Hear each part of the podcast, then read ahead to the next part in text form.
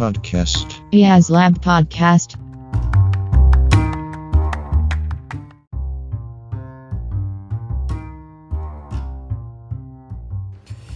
Hola a todos, eh, esto es IAS Lab Podcast, bienvenidos nuevamente.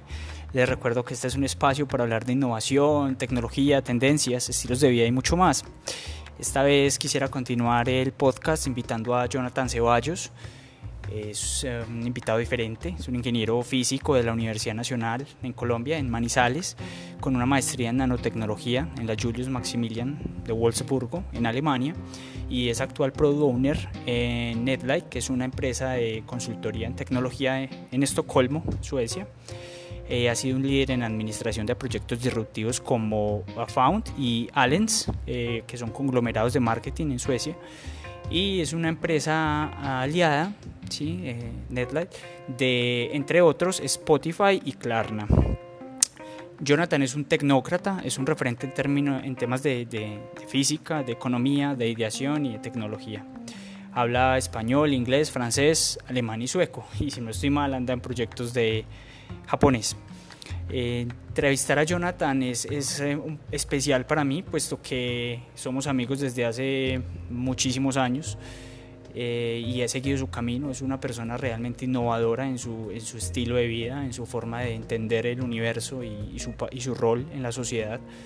Y espero que, que puedan extraer de, de, esta entrevista, de esta conversación, eh, temas para su vida, para su vida como profesional y como persona. Eh, realmente me, me, queda una gran satisfacción de poderlo haber invitado a este, a este programa, el cual espero sea, tenga una buena acogida. Eh, dejo algunas eh, referencias al final eh, y espero que realmente lo disfruten. No les quito más tiempo, entonces los dejo con Jonathan Ceballos.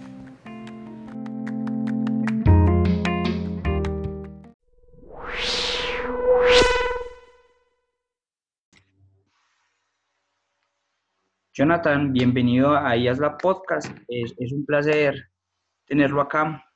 Muchas gracias por aceptar la invitación. Con mucho gusto, hombre. Bueno, Jonathan, yo quisiera que, que empezáramos un poco como con la formación. ¿Cómo, cómo fue la, la, formación de Jonathan Ceballos? ¿Cómo fue la formación académica en general? Eh, pues, hombre, vea, yo creo que la formación mía pues ha sido... Eh, de parte formal, pues muy straightforward. O sea, yo eh, en Colombia fui, después de un colegio técnico, eh, empecé la universidad en la Nacional, eh, hice ingeniería, ingeniería física, y después de ahí me fui para Alemania a hacer una maestría, una maestría en nanotecnología.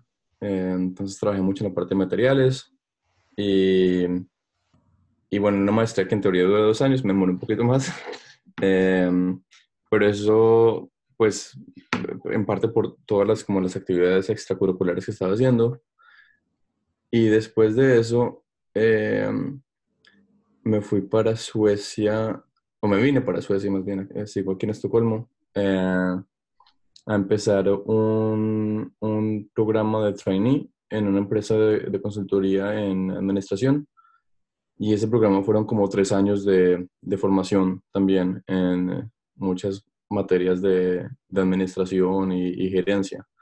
Entonces, esa es como la, la parte más formal, o sea, de, de eh, la parte de colegio, ingeniería, eh, maestría académica y luego formación profesional en, en gerencia. Um, y pues la parte más informal ha sido más bien como todo lo que la vida me ha, me ha echado encima los últimos años. Y, y, pues básicamente yo creo que también, por ejemplo, el tiempo que estuve en Alemania, eh, más que formación académica y, y, y, científica, yo recibí una formación muy grande en, en, idiomas, en comunicación, en relaciones internacionales. Eh, eh, entonces creo que esa, esa parte de, de, idiomas me acompañó bastante durante en Alemania, o sea, aprendiendo mucho alemán, francés, sueco, eh, y pues leyendo muchos libros al respecto. y cómo pues la gente comunica y, cómo se crean, digamos, las diferentes palabras y, cómo la información se distribuye. Mm, y ya en la parte más cercana, en los últimos dos años, también he estado muy interesado en información en, en administración de, de sistemas, pero no sistemas informáticos, sino de sistemas eh, humanos. En, en ¿Cómo es eso? eh, eh, pues yo he pensado mucho en las organizaciones, en, en, cómo los seres humanos se organizan a sí mismos para gerenciar diferentes procesos. Entonces, no simplemente procesos en una empresa para producir cierto, cierto valor, sino en general cualquier, cualquier cosa que dos personas quieran hacer juntas, pues necesita ciertas estructuras. Y y, y, eso no es tan, tan, tan, pues tan straightforward, o sea, no, no hay una sola solución a cómo se pueden organizar diferentes personas, eh, sino que pues a través de los diferentes años hemos como probado diferentes cosas. Y hoy en día hay un, hay un, hay una manera de gerenciar o de organización humana eh, que se llama, eh, pues que eh, acuerdo con, de acuerdo con diferentes autores, se pueden llamar como teal organizations, del color teal, eh, o, o self-organized organizations. Y, y, pues eso ahí ya es otro, o sea, es otro tema, se me pregunta por formación, es otro, es otro tema ya muy diferente, pero eh, digamos, esa parte de mi, de mi, formación informal, o sea, estar interesado como en, en estructuras humanas y cómo, por ejemplo, los humanos pueden, o diferentes eh, entidades puedan organizarse y, construir formaciones más grandes sin necesitar de un manager o sin necesitar de, un, de una jerarquía o de un sistema central de procesamiento, por decirlo así. Eso, eso tiene una analogía, eh, bueno, me voy a adelantar un poco, pero realmente es porque considero que lo que eh, se acaba de mencionar es, es, es relevante y es, uno podría ver ese tema de las organizaciones como un poco la estructura que tiene debajo blockchain, lo que nosotros entendemos como blockchain, pero digamos que ya no a un nivel de, de criptomonedas, sino a un nivel de, de personas. Eh, e, exactamente. Es, es, algo así, a un nivel de, un nivel de personas. Entonces, eh, y pues obviamente pues, las criptomonedas y todo lo que tiene que ver como con nuevos desarrollos tecnológicos han sido parte también como de mi formación, pero pues no es formación formal. Por ejemplo, otra cosa de las formaciones informales, ah, eh, que para mí ha sido muy importante ha sido en el tema psicológico, o sea, como las cosas que la vida le tira uno encima. Eh, yo, como, o sea, de irme de país en país, creando una nueva vida como cada ciertos años, pues me he enfrentado mucho también a, a, a mis propios miedos y mis propios eh, retos. Y eso ha, ha, hecho que también me he colocado a leer bastante acerca de, de psicología y de trauma y de cómo nosotros mismos creamos o caemos en las mismas, eh, en los mismos patrones, en los mismos, ¿sí se dice patrones? Sí, en, los mismos patrones para, em, con respecto a nuestras propias vidas y cómo a pesar de moverse de un lado para otro y de cambiar completamente el círculo de amigos y de, y de, y de actividades, uno termina siendo la misma, termina haciendo las mismas cosas y sintiendo las mismas cosas. Entonces, es como una, como una imagen muy, muy general acerca de quién yo soy. Eh, yo soy una persona increíblemente interesada en la física, en cómo el universo funciona, eh, muy interesado en, en, las organizaciones humanas, cómo nosotros nos organizamos, obviamente pues las consecuencias de eso, que es como la tecnología y, cómo utilizamos eso como herramientas para, para construir sociedad. Y pues eh, y, también nosotros mismos, o sea, la comunicación con nosotros mismos, la comunicación con, con nuestro entorno y la, y la, comunicación con nuestras herramientas. Creo que eso ha sido como mi, mm. eh, como para, eh, para empaquetar la respuesta, así como mi información, o sea, entender cómo nos comunicamos con las diferentes entidades que conforman nuestro día a día. Digamos que eh, todo eso es, es muy es muy, muy diferente a, la formación clásica de, un ingeniero físico. Eh, digamos que ese, ese tema de la maestría en nanotecnología en Alemania o la misma formación académica en Colombia eh, es, es, muy dispar respecto al, tema del manejo de las organizaciones y el tema de la administración en general. Eh, ¿cómo, ¿cómo, logró como unirlas, unir esos temas? Porque realmente son cosas muy diferentes. Sí, eh, pues nosotros las hemos hecho diferentes por, por, como por decisión, porque yo creo que al final mm. todo, todo se une en, en, en, en, entender sistemas que son complejos en su naturaleza. Em, pero sí, o sea, obviamente eh, para la sociedad ha sido más fácil eh, clasificar las diferentes cosas eh, pues como especializaciones. Entonces, obviamente es más fácil entender la física si uno la piensa como en, matemática aplicada, entender gerencia si uno la piensa en como ah, proyectos y jerarquías. Y pero pues yo creo que, que, una de las cosas que más me, me ha funcionado, una de las herramientas más importantes que he tenido en mi vida ha sido la, digamos, la capacidad de, ver diferentes niveles de, de abstracción. Entonces, cuando uno habla de cosas muy concretas, todo es diferente. O sea, eh, eh, yendo a lo concreto, un billete de dólares es diferente a un billete de pesos, diferente a un billete de, de yenes japoneses pero en un nivel más abstracto, pues los tres son billetes. Y en un nivel aún más abstracto, pues es, los tres son dinero. Y ahí todo es lo mismo. Entonces, creo que em, a mí me gusta mucho hablar de esos viajes que uno hace en niveles de abstracción. Subir y hasta que todo se vuelva lo mismo, hasta que uno, digamos, vea el universo como si fuera la misma materia o la misma estructura y luego bajar otra vez y aplicar diferentes...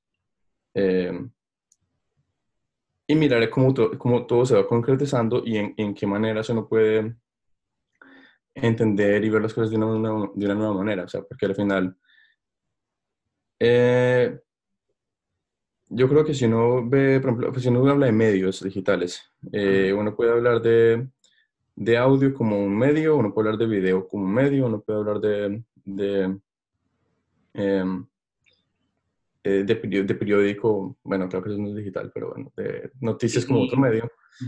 Em, pero, por ejemplo, si uno quiere eh, innovar, yo creo que es importante entender las cosas que son más concretas, como, como bueno, los diferentes medios digitales, eh, pero también en, en, una manera abstracta entender qué es lo que se está intentando hacer que es, como, que es la comunicación. Y luego ya desde ahí compararlo con otros tipos de comunicación. Y, y, digamos, prestar ideas, por ejemplo, o, o, enriquecer la manera en que nosotros eh, comunicamos. ¿Me hago entender? Sí, sí, sí, perfecto. Jonathan, eh, digamos, hay, hay, una cosa que, que hace parte como de, de el día a día en general de toda persona en el siglo XXI y esa es la relación que tiene con la tecnología. Eh, mm. yo, creo que, digamos, la, la, relación que tenemos en Colombia con la tecnología es una relación eh, básicamente como de usuarios, y nosotros consumimos la tecnología, eh, pero difícilmente llegamos a generarla. digamos que es una experiencia cercana a lo que ocurre en, en Alemania y en Suecia, o digamos que hay, un, hay una relación diferente. Eh, es una relación diferente. Eh, creo que depende cómo uno define la tecnología. Por ejemplo, yo creo que en Colombia yo estaba mucho más cercano a, a, la innovación tecnológica cuando se trataba de, de, procesos electrónicos, pues por estar en la universidad. Eh, yo hoy en día vivo en Estocolmo y Estocolmo es una ciudad como, como obviamente no en comparación con San Francisco, pero por ejemplo como Berlín o Singapur, o sea, hay otros como hubs de startups en el mundo y aquí en Estocolmo, pues uno de esos donde todo el mundo está creando startups, donde todo el mundo está eh, programando aplicaciones. Y, y yo en mi, en mi, teléfono tengo varias aplicaciones que, que pues son programadas y, y, gerenciadas por mis amigos o por la gente con la que yo vivo. Entonces, sí, o sea, obviamente el nivel de, de cercanía que yo tengo con la tecnología aquí, pues es, eh, o sea, yo básicamente si no me gusta algo de, de, la aplicación, llamo a mi amigo y le digo, oiga, venga, esto, y, y, puede que en un par de meses se, se, eh, lo cambien. Mm. Eh, y, y yo no sé, pues obviamente entre más grande sea el producto, pues menos impacto uno tiene, pero creo que, que por lo menos eh, Colombia sí consume bastante tecnología extranjera, en el sentido que, o sea, todos los, todo lo, que uno consume es, es, producido en otras partes, desde la parte de software como, no sé, Microsoft, Google y todas las aplicaciones, a la parte de hardware, que pues es básicamente cosas que uno las, las importa, que se importan de otros países. Em, y así todo se producido en China, eh, las cosas se diseñan en San Francisco, se, se diseñan en Alemania, se diseñan en, eh, pues, en Europa y en Japón y en, Corea. Entonces, em, creo que sí, o sea, em, si, si, uno está más cercano a la tecnología, estando cerca a las, a las personas que, que, la diseñan, em, pero pero pues no sé, o sea, tampoco sé mucho cuáles, cuáles son como las eh, iniciativas que Colombia tiene para, para, para, cambiar eso, o si es necesario cambiar de pronto. ¿Usted qué piensa? Sí, realmente en Colombia eh, sí existen iniciativas, realmente Medellín es un, es un ejemplo de una ciudad que, que busca esa transformación digital a través de la, la creación de, de startups, eh, pero es algo que apenas está empezando. Eh, realmente si, si, uno compara Medellín con Estocolmo, la diferencia es, es, muy alta. Eh, o con San Francisco, bueno, en general básicamente hay una brecha grandísima entre países desarrollados y países en vía de desarrollo en términos de tecnología. Em, pero yo creo que sí hay un, hay un cambio, hay una tendencia al cambio. ¿sí? Sin embargo, a mí me gustaría como que nos contara un poco a la audiencia cómo sería cómo es básicamente eh, ese día a día en, en, una, en, una, ciudad en donde las personas son jóvenes, en donde las personas eh, están todo el tiempo diseñando eh, y trabajan en startups y, son autoempleados. Em, pues, ahora es una pregunta algo difícil en el sentido que eh, pues yo, yo extraño Colombia precisamente porque no es así. Eh, porque en una ciudad donde todo es innovación y en una ciudad donde todo es eh, cambiante, pues es muy difícil aferrarse a algo, es muy difícil sentir estabilidad. Entonces, claro, o sea, yo, yo no sé si mis amigos están en la ciudad, o sea, puede que la mayoría en ese momento están o bien en Berlín o en Shanghai o en San Francisco porque todo el mundo está viajando y encontrándose con los diferentes eh, investors y, y, no sé, con los eh, equipos de programación en la India o en, Ucrania o, en, o, pues donde los tengan. Em, y pues yo tengo, la verdad, yo tengo un trabajo, aunque sea en tecnología, yo tengo un trabajo de, de pues de 8 de la mañana a 5 de la tarde. Entonces, eh, es muy difícil, es muy difícil ser social en un sistema donde todo el mundo está como esforzándose para salir adelante solos. Em, y, y, es un sistema también de, o sea, para ser más concreto mi respuesta, eh, es un sistema donde se valora mucho el, el individualismo. Eh, cada cual intenta desarrollar, eh, solucionar un problema ah, a su manera. A su manera, exacto. Y, y, todo el mundo es muy creyente en lo, en lo que ellos mismos creen eh, entonces es difícil tener conversaciones donde uno sienta que hay un intercambio eh, de... Es más como una exposición, ¿sí? cada uno exponiendo su punto y ya. ¿sí? Exactamente, exactamente. Eh, es, un, es un sistema muy solitario porque no hay, no hay como puntos de, de, encuentro, sino que todo el mundo está como eh, sino compitiendo con los, contra los demás, está, está encontrándose para mirar qué se puede eh, ganar el uno del otro. pero pues es un tema que funciona, o sea, funciona para, para crear empresas y funciona para, para conseguir contactos y funciona para, para conseguir capital. Em, pero sí, eso es, es muy, todas las conversaciones van, van direccionadas a, a quién, quién tiene capital y quién tiene la mejor idea, quién consigue el mejor equipo y quién desarrolla la mejor aplicación para solucionar cierto problema. Eh, obviamente, o sea, para, para, volver a como un nivel más abstracto, eh, Sí. eh, Estocolmo, oímos to- toda la cultura de startups, pues viene, viene de San Francisco y la cultura de, de- de San Francisco pues fue muy influenciada por, eh, por, la, por los 60, los 70, donde em, la gente realmente intentaba, estaba, estaba intentando cambiar los paradigmas eh, que venían. Em, y eso, y eso es, un- es una, buena, es una buena manera de ver el mundo, o sea, intentar Cambiar los paradigmas. cambiar absolutamente todo. O sea, no hay, no hay nada que sea estable y no hay nada que sea porque sí. Em, entonces, o sea, sí, o sea, si uno antes conocía gente yendo a un bar, tomándose una cerveza, pues ahora utiliza Tinder. ¿Por qué? Pues porque sí, o sea, por- porque, porque aquí es más fácil argumentar em, el cambio que argumentar el, el quedarse en, en- en un paradigma eh, pasado. Mm.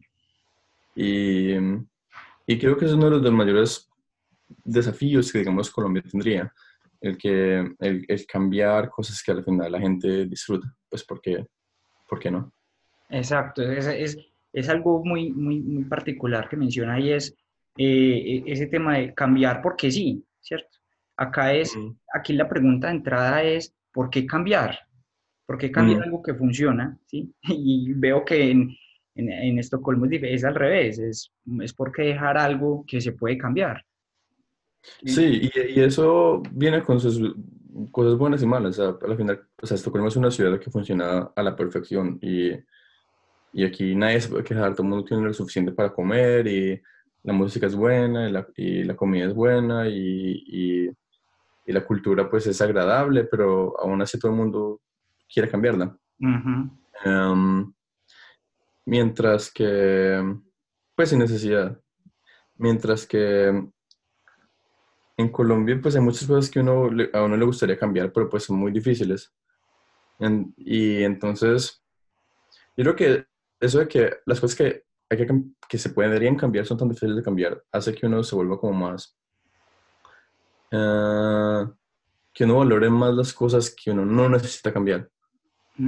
Eh, para ser más concreto, yo creo que eh, la política colombiana pues es un tema ma- complicado. Y, y yo creo que esa, ese, ese, ese- esa complejidad que uno vivencia en la política o en la estructura económica eh, hace que uno valore más la familia, por ejemplo. Sí. Eh, porque eh, uno necesita estabilidad, de algún lado uno debe necesitar estabilidad. Entonces, ¿para qué, por ejemplo, para qué cambiar el concepto de la familia? Pues no hay necesidad. Entonces uno, uno ve como ese tipo de, como de dinámicas. Eh, las cosas que son estables se vuelven mucho, mucho más importantes porque las cosas que deberían poderse cambiar son muy difíciles de cambiar. Sí, sí, sí, sí, me entiendo el punto. Jonathan, eh, eh, voy a hacer una pregunta que es eh, necesaria, considerando que la experiencia en, en- en Estocolmo y en, y en Suecia, y es eh, el tema de mm, Spotify. Eh, Realmente Spotify es una empresa que se ha convertido en, en un referente mundial para el tema de la música y que ha, y que ha roto muchas barreras eh, respecto a derechos de autor, a cómo democratizamos el- la música, cómo tenemos acceso a la música, cómo podemos, cómo todos los, los jugadores en ese, en ese mundo, como son productores, como son músicos, como son eh, personas del común, eh, cómo todos logran em, interactuar en un ecosistema diferente. Y todo eso nació en Suecia. Yo quisiera que, que pronto le contara un poco a la audiencia cómo ha sido esa relación con Spotify y cómo eso entra de, de lo que hemos hablado de, de la familiaridad con, con las personas que desarrollan startups allá. Sí, em, pues bueno, Spotify eh, hoy en día pues es, gigante, pero, pero empezó, pues empezó pequeño. Em, yo llevo en Suecia como cuatro años, entonces cuando yo, llegué aquí ya era grande, eh, pero lo que he podido pues como escuchar de otras personas es que Spotify empezó como una idea muy sencilla. Yo no creo que ellos hayan planeado desde el principio tan, eh, tan tanto. Em, y yo creo que esa es como la, la mayoría de, las, de, la, de, la, de la historia de las startups. Yo empiezo con una idea muy, muy sencilla, que yo creo que en el caso de, de Daniel Eck empezó como, ah, pues, no sé, empecemos un, una aplicación donde donde los artistas pueden subir la, eh, la canción y, las otras personas pues la pueden escuchar sin necesidad de bajarla, sin necesidad de, de, eh, ah, de bajarla. Y, creo que, yo no creo que él nunca se planteó que se tendría que enfrentar a las diferentes eh, industrias em, de música o a las diferentes industrias de derechos de autor. Yo creo que todo empezó muy, muy, muy sencillo. Y en el camino, pues cuando los problemas se presentaron, pues ahí yo creo que se buscaron por soluciones. Pero creo que para, para empezar, una empresa o una, una startup que sea disruptiva, creo que la mayoría de las startups empiezan intentando no ser tan disruptivas, porque si no se vuelve muy complicado. Entonces, em, entonces yo creo que yo creo que el, ejemplo en el caso de Spotify, yo creo que empezó como una buena idea, em, pero no creo que el, que el, que el, que el goal haya sido desde el principio eh, quebrar al resto de la industria de, la ah, música. Sí, sí. Em, lo mismo que con Facebook o, o, YouTube, o sea, empiezan siendo como servicios que son interesantes al principio y el hecho de que son buenos hace que se vuelvan disruptivos. Eh, pero mm, eh, yo creo que es importante para las startups empezar con, con, con buenos productos, o sea, con, con, productos que sean buenos simplemente. Y, y, y, pues productos buenos crecen, ¿sí? Y se transforman también, se adaptan. Hay como un crecimiento, mucho se habla aquí, por ejemplo, del crecimiento orgánico de una, de una startup, de cómo mm. debe empezar y, y, digamos que ir creciendo de acuerdo a cómo, cómo están los, jugadores en el mercado, de acuerdo a cómo está la, misma, el mismo clima organizacional de la startup, que, que es otro tema también que quisiera que, nos contara un poco de cómo es ese tema de la, la organización en, en, en Suecia. Eh, pero sí, digamos que es un proceso contrario al, al digamos que, a ver, no, contrario, lo que sucede aquí es que siempre se busca cuando se genera una startup, eh, de inmediato buscar una idea disruptiva, de inmediato pensar en, en innovación como algo que cambia eh, o transforma de alguna manera eh, la sociedad, solucionando algún problema, pero siempre, siempre pensando desde el lado disruptivo, no, no como crecer como de alguna manera convencionalmente y después mirar a ver si eso funciona y genera algo, ¿no? Al revés, y digamos que esa es una de las razones por las cuales muchas startups acá fallan, fracasan, mm, creería yo. Eh, porque realmente eh, es, buscan algo demasiado disruptivo, pero no tienen como la, el crecimiento orgánico para sostenerlo. Entonces fracasan. Es algo, es algo que también que sucede mucho. Y de hecho, aquí una de las conversaciones más, más eh, relevantes tiene que ver con ese tema del miedo al fracaso de cómo, tolerar el fracaso y cómo eh, eh, hacerle frente. Entonces, digamos, es, algo un poco diferente. Entonces, volviendo al tema ese del, del clima organizacional, eh, me gustaría saber un poco cómo funciona eso allá. Sí, em, y es bueno que usted mencione eso, lo del, miedo al fracaso, porque eso sí es un tema que aquí todas las empresas, desde, o sea, desde las empresas startups que son pequeñas, con bajos recursos, cambiando, innovando, hasta las empresas grandes como H&M, Spotify, eh, Ericsson, eh, IKEA, eh, Volvo, em, y todas intentan, intentan mucho hablar de, de innovación y, de, y de cómo, cómo crear un ambiente donde sea donde un ambiente de, de, de, success em, basado en, lo que, en lo que ha pasado, o sea, en todas esas historias de, empresas que crecen orgánicamente. Y, y, todas hablan del fracaso, o sea, de que, cuál ha sido el rol que, que fracasar ha, significado. Y, y, pues lo que me he dado cuenta es que básicamente lo mejor que una empresa puede hacer es em, hacer que fracasar sea fácil, cosa que no fracase todo el tiempo.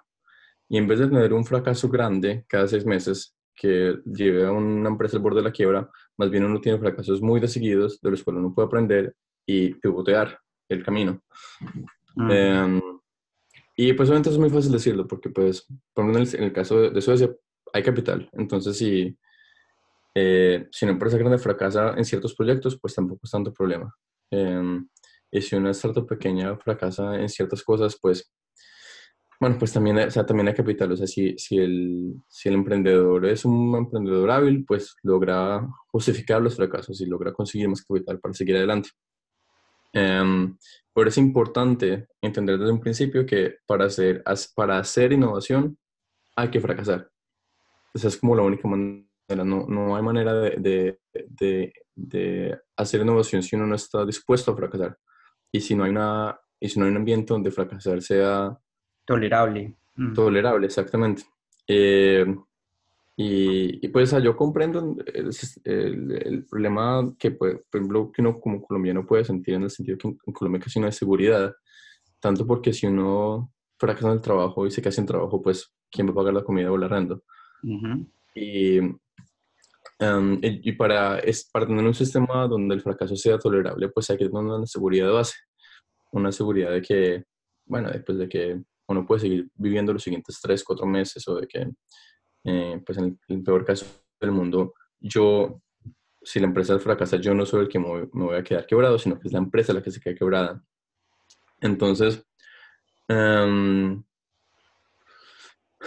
sí, em, ya se me olvidó cuál era la pregunta inicial, pero, pero, eh, eh, yo creo que es importante que tanto las empresas como los emprendedores en, inviertan bastante tiempo y energía desarrollando estructuras eh, donde fracasar sea, sea, tolerable y sostenible.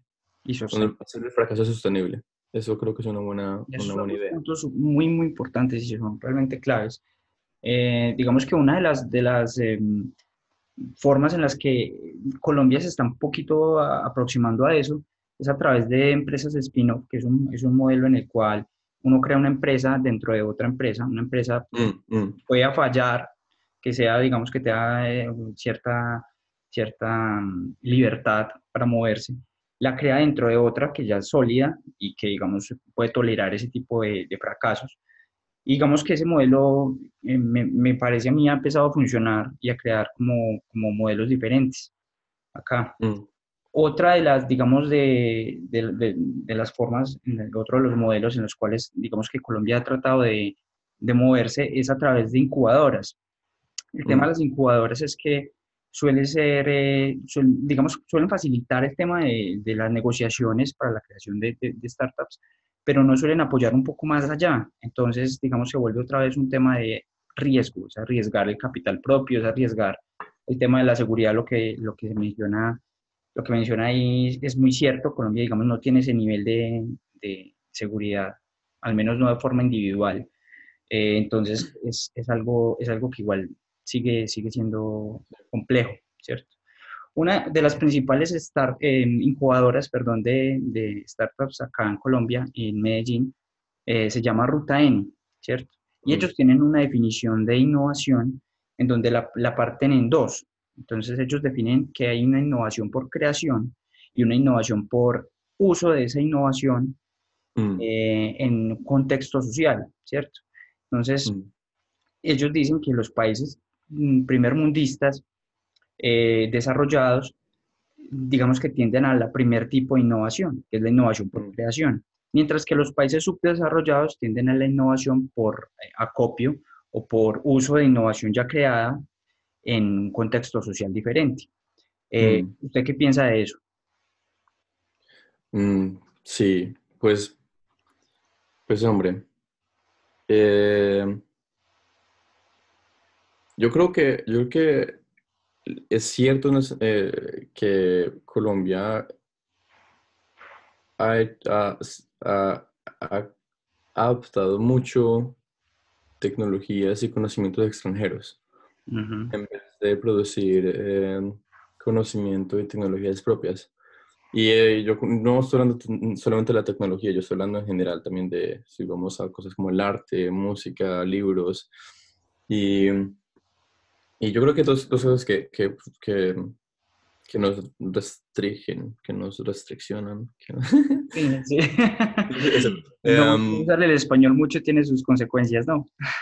ah, pero es que es complicado. Bueno, eh, la una es, es, se me está olvidando lo que iba a decir, pero la una es eh, la cuestión de la libertad y lo que hablamos, o sea, que, que, que libres cada, que tan libres cada individuo para ensayar cosas nuevas sin que uno se haya que orar o sin que uno se en problemas o bien con la familia o bien políticos o bien de lo que sea. O sea, que, que tanto yo puedo escribir un libro eh, sin, sin, sin, miedo a ser un fracaso social, que tanto, o una, una canción eh, o una empresa, eh, sin, sin, tener miedo a que me, van a, me vaya, a tener repercusiones tanto sociales como, como, económicas.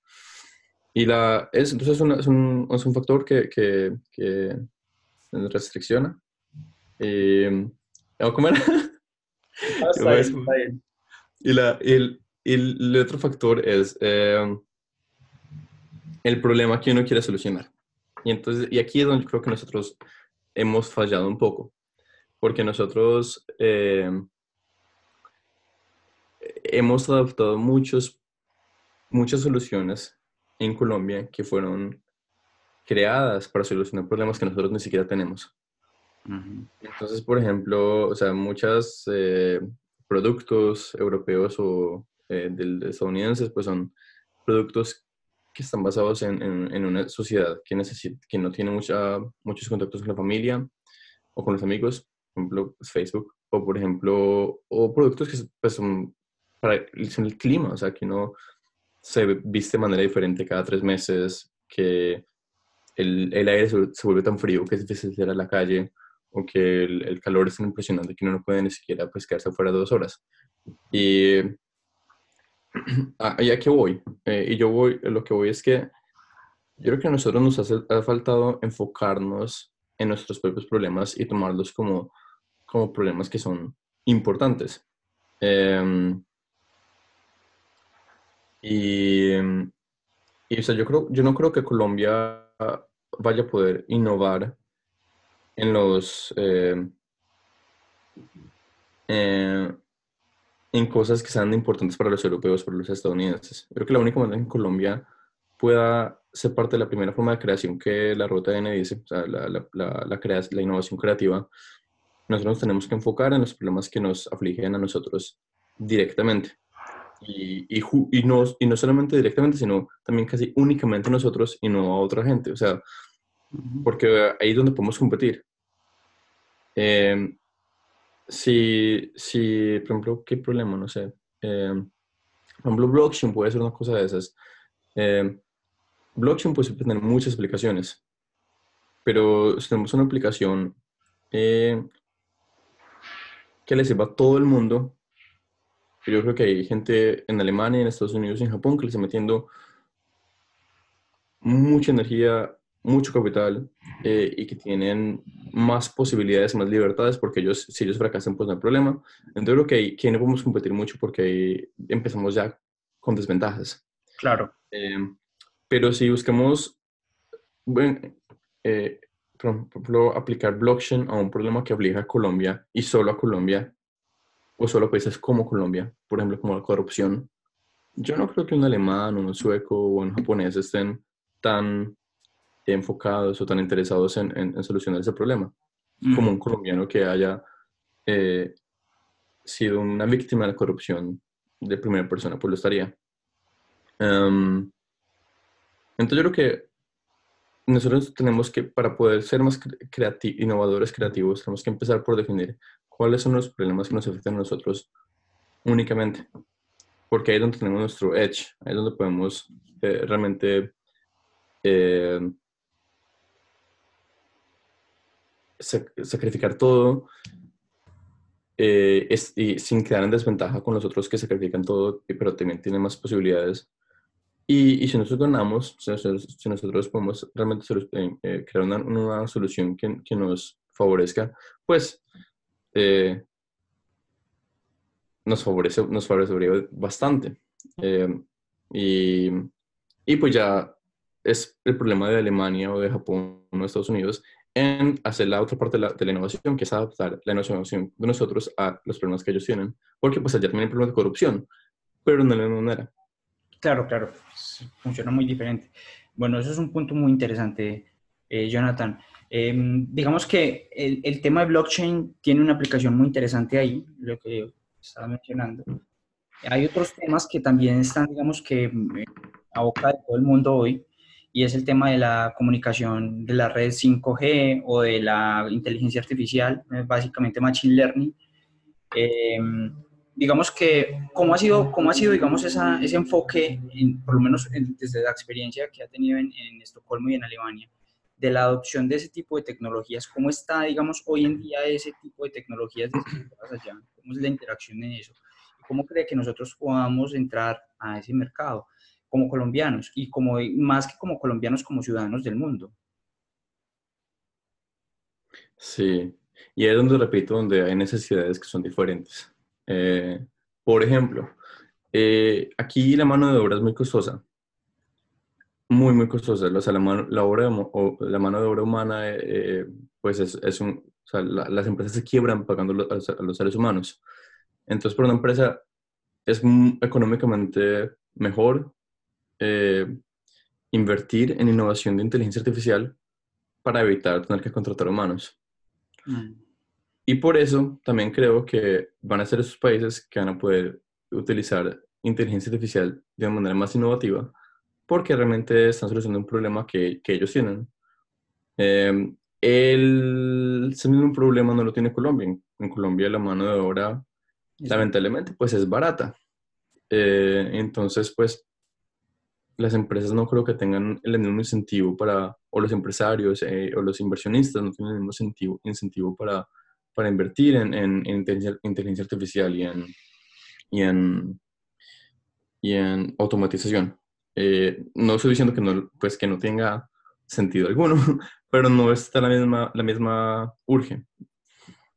Eh, ya otra cosa diferente es la, la parte, la parte de, la, de, las comunicaciones y, y, del Internet. O sea, yo creo que sí, Colombia podría tener un, podría haber de una buena, un, buen eh, un buen reconocimiento económico. Eh, para la industria podría ver un, gran potencial de crecimiento económico en darle a todos los colombianos, incluso a aquellos que no viven en las ciudades, eh, acceso a Internet, acceso a alta velocidad de comunicación y de... Em, y de ah, pues que todo el mundo tenga smartphones y que todo el mundo pueda hacer todo por Internet. Yo creo que eso como todo en el mundo, o las cosas no van a cambiar si no hay una especie de, incentivo económico. Em, entonces, volviendo pues a, blockchain, al 5G y a, la inteligencia artificial, em, vuelvo a repetir, identificar cuáles son los problemas que Colombia tiene y, que solamente Colombia tiene, y también identificar cuáles son los pues, este, incentivos económicos que son más relevantes para, para, para el, el, paisaje colombiano. Y en el caso de la inteligencia artificial, creo que pues desde que la mano de obra sigue siendo barata, eh, pues no hay mucho intensivo, incentivo. Sí, sí, sí, sí, entiendo. Bueno, es, realmente interesante porque aquí últimamente hemos tenido esas discusiones sobre el tema de la mano de obra y sobre el tema de la, la incursión de tecnología y automatización. Por ejemplo, hablando de chatbots, hablando de, mm de asistentes de voz eh, y cómo reemplazar, por ejemplo, call centers o cómo reemplazar, eh, em, digamos, cómo, mejorar algunos de esos servicios. Y hemos llegado a, conclusiones muy similares. La mano de obra es mucho más económica y es difícil justificar la adopción de una tecnología que probablemente haga el trabajo mejor, que sea más ágil, que sea, em, digamos que más pertinente. Aún así, es muy difícil justificarla cuando, cuando económicamente la diferencia es dos o incluso tres veces mayor. Eh, es, es, cierto, es un, es un tema muy, muy... pero y es un problema que aquí, por ejemplo, digamos en Colombia, digamos, que una solución sea, sea subir el salario mínimo y que entonces queda muy, muy difícil contratar a mil personas para un call center y que por eso haya que empezar a, a desarrollar eh, eh, call centers en español con inteligencia artificial. Eh, bueno, entonces, ¿qué pasa con esas mil personas que se quedan sin trabajo? Eh, es otro problema, un dilema grande y, y, eso también es un dilema aquí, o sea, ¿qué va a pasar? Que aquí ya no hay meseros, por ejemplo. Eh, los únicos restaurantes que tienen meseros son los restaurantes más eh, lujosos, pero el resto cualquier cafetería, cualquier McDonald's, cualquier pues otra, cualquier otro lugar donde se coma, pues no hay meseros, todo es, eh, todo es digital. Em, bueno, entonces esas personas empiezan a trabajar en trabajos de pronto que necesitan un poquito más de educación. Entonces todo el mundo empieza a estudiar, pum, pum, pum, pum. Pero va a llegar un punto en que así uno estudia todo lo que uno necesita estudiar y así, um, y así pues haya mucho por hacer, pues van a, no va a haber tanto trabajo para tanta gente. Y eso es uno de los problemas grandes que el mundo va a tener en los siguientes, yo qué sé, 5 o 10 años o menos, no sé. ¿Cómo, um, ¿cómo manejas, Colmo, ese, ese, ese dilema de, de, de no tener, eh, digamos que sea muy costoso para las empresas contratar personas. Ahora, ¿cómo lo sustenta? Pues eh, Suecia ha tenido mucha, mucha buena suerte en haberse montado en la, en la digitalización, en la, en la, industrialización digital rápidamente. Entonces, eh, hay mucha, mucha gente trabajando en, programación y, y, eso hace pues que eh, que, la, o sea, que ya las industrias que han sido, han sido robotiza, robotizadas, eh, pues digamos que la gente que ya no trabaja en industrias, pues trabaja como programadores. Eh, pero, por ejemplo, con, con, todo el tema de la inmigración de todos los que han venido de Siria y de, y de África en los últimos 3, 4 años, pues ha hecho que, se, que haya una especie de más demanda para... No, ¿se dice demanda? Sí, no.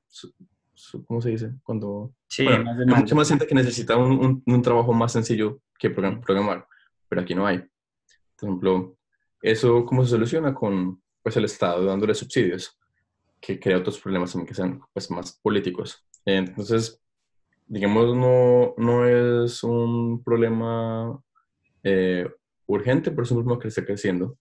Y, y cuando los computadores vuelvan mejores para, por ejemplo, cosas como programar o diseñar, eh, yo creo que o bien la industria se monta en el siguiente tren de actividades económicas o, o, o no sé, pues no, esa es una de las, de las respuestas que yo creo que nadie sabe en el mundo. ¿Qué va a pasar cuando ya no se necesitan gente para trabajar?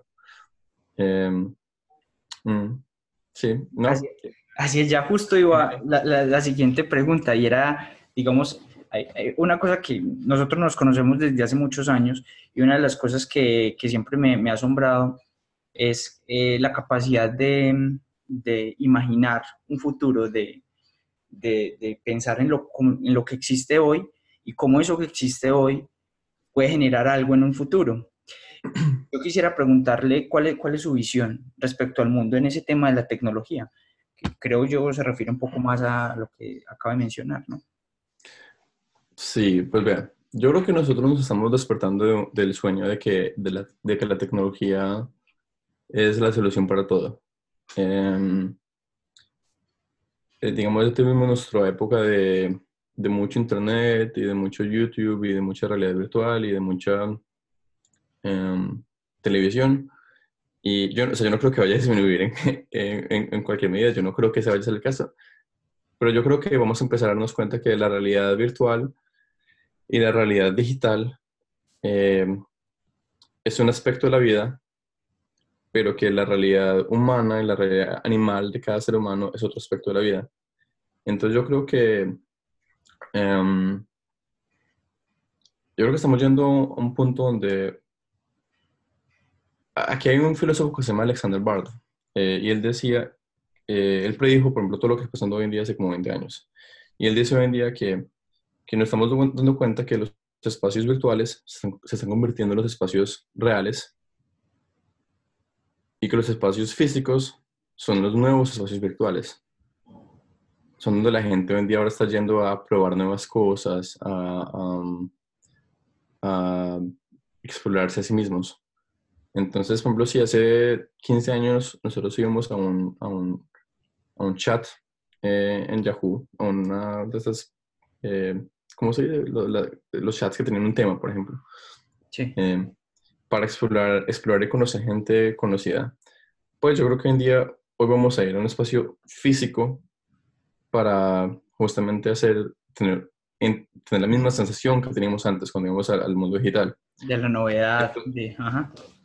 Entonces yo creo que, que, que los espacios digitales pues van a seguir, digamos, su, su, su innovación, o sea, van a volverse mejores con la realidad virtual. Yo creo que uno va- van a ser más inmersivos, van a ser más globales, pero creo que lo que vamos a ver es un espacio, es una innovación aún mayor en los espacios físicos y no, y no físicos completamente separados de los espacios digitales. Yo creo que va a haber una especie como de, de, de colaboración. Pero definitivamente yo creo que así como, como los cafés y las discotecas están cambiando, creo que los, eh, los, los trabajos van a cambiar también. Yo creo que el trabajo de 8 a 5 va a cambiar. Creo que cuando se necesiten menos trabajos, menos eh, actividades laborales, creo que la gente se va a preguntar, bueno, ¿qué vamos a hacer entonces cuando deje- dejemos de estudiar? Si es que vamos a seguir teniendo el modelo de, de- de educación de, de colegio, universidad. Eh, puede que pronto después de la universidad haya una especie de nueva fase, que no sea ni trabajo ni universidad, sino que sea como de, o sea, reunámonos, reunámonos de 10 de la mañana a 4 de la tarde en este lugar, porque sí, porque, porque si no quemamos voces con las vidas. Y entonces yo creo que, yo creo que, que eso va a ser un, un- pues yo sueño realmente eso por ese, porque yo, eso es algo que yo necesitaría. Yo, yo sueño con una especie de, de, de nuevo lugar para encuentros físicos, que no sean ni el trabajo ni el estudio, Em, ni, y que no sean digitales como, como, como, ah, como, sé, como encontrarse en un juego, en un, en un juego de PlayStation. Em, y creo que eso, eso ya está pasando, o sea, ya está pasando con, con festivales como Burning Man, eh, donde la gente va no solo a escuchar música, sino también como, como a, eh, Interactuar. crear- interactuar y crear y ser innovativos en los espacios físicos, inno- innovativos en, en las actividades en las que uno hace, la manera en que la gente interactúa con ellos mismos, ellos mismos. Y, y yo creo que cuando la, la, la economía logra una estabilidad donde ya la gente no tenga que vivir o trabajar para vivir, em, sino que la gente ya pueda simplemente vivir y, y- y tener suficientes res- recursos para comprar comida y pagar el arrendo. Yo creo que la verdadera innovación va a ser en los espacios físicos donde uno va a construir actividades juntos, Seguro. porque además no necesitamos como, como, como seres humanos, como animales, eh, los últimos 30 años han sido muy, muy fuertes para, para el cuerpo humano, o sea, nos ha- han creado mucha ansiedad, han creado mucha depresión, han creado, eh, pues, a- a- o sea, hoy en día los seres humanos nos estamos sintiendo mal como animales, porque no estamos recibiendo como ese tipo de cosas básicas que son eh, eh, belonging, como eh, se- sentir que pertenecemos a algo, que por cierto, eso es de las cosas que Colombia sigue teniendo. Y, y yo creo que Colombia en ese sentido es de los países que le pueden enseñar al resto del mundo cómo, eh, cómo crear, por ejemplo, belonging, eh, Pertenencia. Mm. Sí, sin necesidad de ser retrógrado, o sea, sin necesidad de, de, de- de quedarse en el siglo XV, XVI, sino de una manera moderna, de una manera que también eh, eh, utilice herramientas digitales, por ejemplo, Eh, y que también pueda ser, em, que puedan ser sostenibles de manera económica. Obviamente esto es una pregunta, un, un, un- problema grande, no es un problema, pero es un, no es fácil de solucionar, no es, no es algo que tenga una solución muy trivial, pero, pero creo que el futuro tiene, va a ser así. Sí, abre muchos campos, es cierto. Es, es muy interesante esa forma de pensar, Jonathan. Realmente. Es muy diferente, además, a, a- a las formas de, a la tendencia que la- normalmente las personas mencionan acá. Mm, sí, es muy, muy interesante. Jonathan, eh, a- digamos que usted es una persona realmente diferente a, a- las personas con las que la mayoría de colombianos se, se relacionan no solamente por su experiencia en, Estocolmo y en general en Europa, sino en general en cómo en, ese camino lo llevar hasta allá. Eh, ¿Existe algún tipo de hábitos o de rutinas que usted siga que pronto le gustaría eh, compartir con la audiencia? Um, pues, eh, a mostrar, si hablamos de rutinas, hábitos, um, pues son diferentes cosas. Yo, intento ver mi vida como, como separarla en diferentes cosas. En lo que yo hago con relación conmigo, o mi relación conmigo mismo, la relación con mi comunidad o mi, digamos, familia o amigos cercanos y la relación con, con, el sistema, con el universo en general. Y, y, pues yo, en, digamos, en cada campo tengo mis rutinas. Y eh, entonces, por ejemplo, eh, en la relación conmigo mismo, pues intento eh, darle mucha importancia a, la, salud, o sea, mantener un, un, buen régimen de, de, ejercicio. obviamente, yo soy muy perezoso, entonces intento sacar el, el, mejor, la mejor salud por cantidad, por caloría gastada, por ejemplo. Ejemplo, yo mucho el sauna, yo eh, intento no comer casi azúcar para, para, evitar, digamos, enfermarme sin necesidad, porque eso es muy maluco. O sea, cuando uno está enfermo, lo único que uno quiere, uno se le olvida es salvar, uno no quiere salvar el mundo, uno lo único que quiere es dejar de estar enfermo. Eh, sí, así es. Eh, entonces, para mí es importante dormir ocho horas, ir al sauna lo más posible, por lo menos una, una, un ejercicio cardiovascular muy decidido y, y pues la, o sea, la, parte, la parte de belonging eh, también es importante para mí y eso entonces ahí lo intento solucionar con, eh, con comunidad. Yo vivo con unos amigos, es una casa de 50 personas, la mayoría son emprendedores, por cierto, eh, y todos vivimos juntos para, no solamente para intercambiar ideas, pero también porque animalmente necesitamos sentir que pertenecemos a algo, porque si no, pues yo creo que eh, el, como la base es sentirse bien. Y yo no creo que sentirse bien sea ser feliz, o sea, porque ser feliz como, como, como eh, la meta de la vida no creo que sea algo sostenible, o sea, uno no va a ser feliz todo el tiempo. Eh, pero sentirse bien consigo mismo, pues sí es una, la satisfacción con uno mismo sí puede ser una, una sensación más, más sostenible. Mm. Em, y y bueno, y pues mm, yo intento tomarme a mí mismo como algo no muy definido. O sea, el, hecho de haber viajado a otros países, aprendiendo otros idiomas, pues me ha hecho darme cuenta que yo no, que yo puedo cambiar o que la gente puede cambiar y que todo lo que uno cree que sea cierto, pues no necesariamente va a ser así el resto de la vida. Entonces yo siempre he vivido como con el, con el moto de que yo no voy a dejar que los últimos 30 años definan los siguientes 90 o los siguientes 60 entonces mantengo intentar como de tener una, una manera muy eh, curiosa de encontrarme con absolutamente todos los temas y, y, todo, y todas las personas con las que me encuentro. Em, y, y, y, obviamente yo creo que mucho de lo que limita a las personas y mucho de lo que me limita a mí son los propios miedos. El miedo el miedo de no entender, el miedo de perderse sus pensamientos, el miedo de, estar solo, el miedo de no ser amado, el miedo de, de lo que sea. Em, pero creo que para mí es muy importante simplemente entender de que la manera de, de, superar esos miedos, o por lo menos la manera de, mejorar la vida, la manera de, dejar de estar limitado por los, por los miedos, es simplemente hacer exactamente lo que uno tiene miedo de hacer. Mm. Y eso pues va desde, desde eh, ir a ciertas actividades, em, dejar a ciertas personas. Em, por ejemplo, una de las cosas que yo tenía más miedo en, el principio era tomar psicodélicos y, luego hacer hacerlo y, y, y, ejemplo, eso, eso ha influenciado mucho mi vida en el sentido de, de en que me ha sido más fácil ver el mundo desde un nivel de abstracción donde em, uno pueda tomar mejores decisiones, porque uno no está tan en contacto con, con, los problemas mundanos que, lo limitan uno tanto.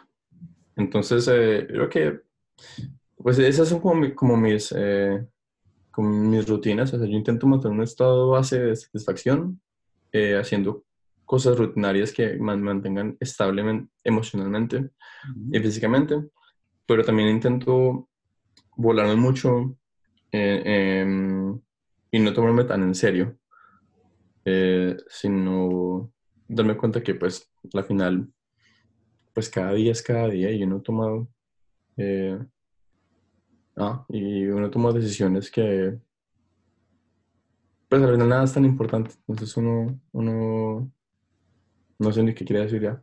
Pero sí, es como dejarme de tomar tan, tan, tan en serio y, y, tomar decisiones locas, porque al final, pues, ¿qué, ¿qué, hay para perder? Eso es muy, muy, muy interesante. De verdad, estoy seguro que a la audiencia le va a parecer muy, muy nutritivo todo lo que acaba de decir, realmente.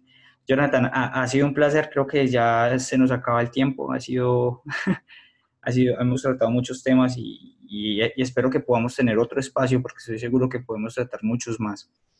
Entonces, muchísimas gracias por, por aceptar la invitación y espero pues que nos podamos encontrar muy pronto. Ah, muchas gracias. Yo espero que, que yo haya respondido eh, cosas concretas y que, no, que todo no haya sido una especie de, de, ejercicio mental. Espero que alguien, alguien haya entendido y podido seguir la conversación. Eh, y pues yo siempre estoy a la orden. Eh, a mí me gusta mucho hablar de, de, todos los temas, de la humanidad, de para dónde vamos, de dónde, de dónde venimos y, qué podemos cambiar. Eh, así que sí, pues igual, si alguien se quiere colocar en contacto, pues de una. Eh, todos los datos de contacto van a quedar obviamente en el podcast, así que por supuesto que sí, yo, yo espero que creemos un poco de comunidad, que esto sirva para enlazar, enlazar un poco eh, no solamente como a, nivel de tecnología y a nivel de estos temas con los que nos movemos en nuestros trabajos, sino también para enlazar eh, cosas que nos marcan como, como generación, porque somos una generación eh, em, diferente y porque siempre estamos buscando lazos. Entonces, yo espero que este sea un canal que, con el cual podamos aumentar esos lazos y, yo, y, crear una comunidad. Entonces, pues muchas gracias, Jonathan. Ve, sabe que me faltó, lo que no hablé mucho fue de los, em, de lo que yo siempre creo que la gente nunca habla en, ni en podcast, ni en, ni en, televisión, ni en radio, ni nada, y es de los problemas humanos, como cuando uno se siente mal. Y porque pues al final, o sea, por mucho de, que mi vida en Instagram se vea como eh, el sueño de mi adolescente, de mi yo adolescente, pues así, no, es, eh, la vida siempre dura. Yo creo que el sufrimiento hace parte mucho de, del, hecho de ser humano. Pero hablemos de eso una próxima vez, sería bueno. Pero yo quería como terminar con, con eso, como eh, uno piensa bastante, pero al final eh, lo más importante es que uno intente hacer la vida de las demás personas una vida agradable, hacer la vida de uno mismo como una vida agradable, porque pues, ¿qué más se va a hacer? Estoy seguro que, que, sí. Claro que sí, Jonathan. Yo, yo quisiera sacar mm, varios espacios y poder, eh, poder que podamos eh, hablar mucho más. Porque, como le digo, hay muchísimos temas que no alcanzamos a tratar acá, pero, pero que estoy seguro valen la pena, merecen ser escuchados realmente. Si existe algo como un legado que generalmente las personas procuran, digamos, el, el, el cliché es eh, siembra un árbol, ten un hijo, escribe un libro. Yo mm. creo que este tipo de, iniciativas, de podcast, de, poder, de poder entrevistar personas, y más que entrevistar, es poder tener una conversación con personas que realmente son interesantes y que tienen mucho por, por decir, es parte del legado, es parte de, algo que, que merece ser contado, que merece ser expuesto y compartido. Entonces, por supuesto, me pues encantaría. Pues hombre. Espacio. Hombre, que le haya muy bien, entonces. Estamos hablando. Claro que sí, Jonathan. Un placer. Bueno, pues. Chao.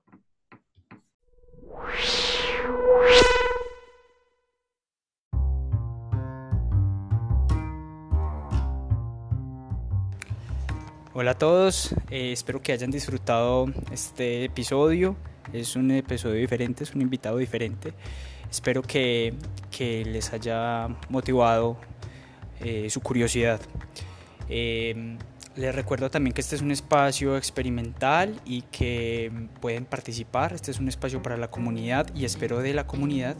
Así que todos sus comentarios, sugerencias, temas a llevar a cabo, invitados, todo es bienvenido. Eh, espero que hayan pasado un buen rato y nos veremos pronto.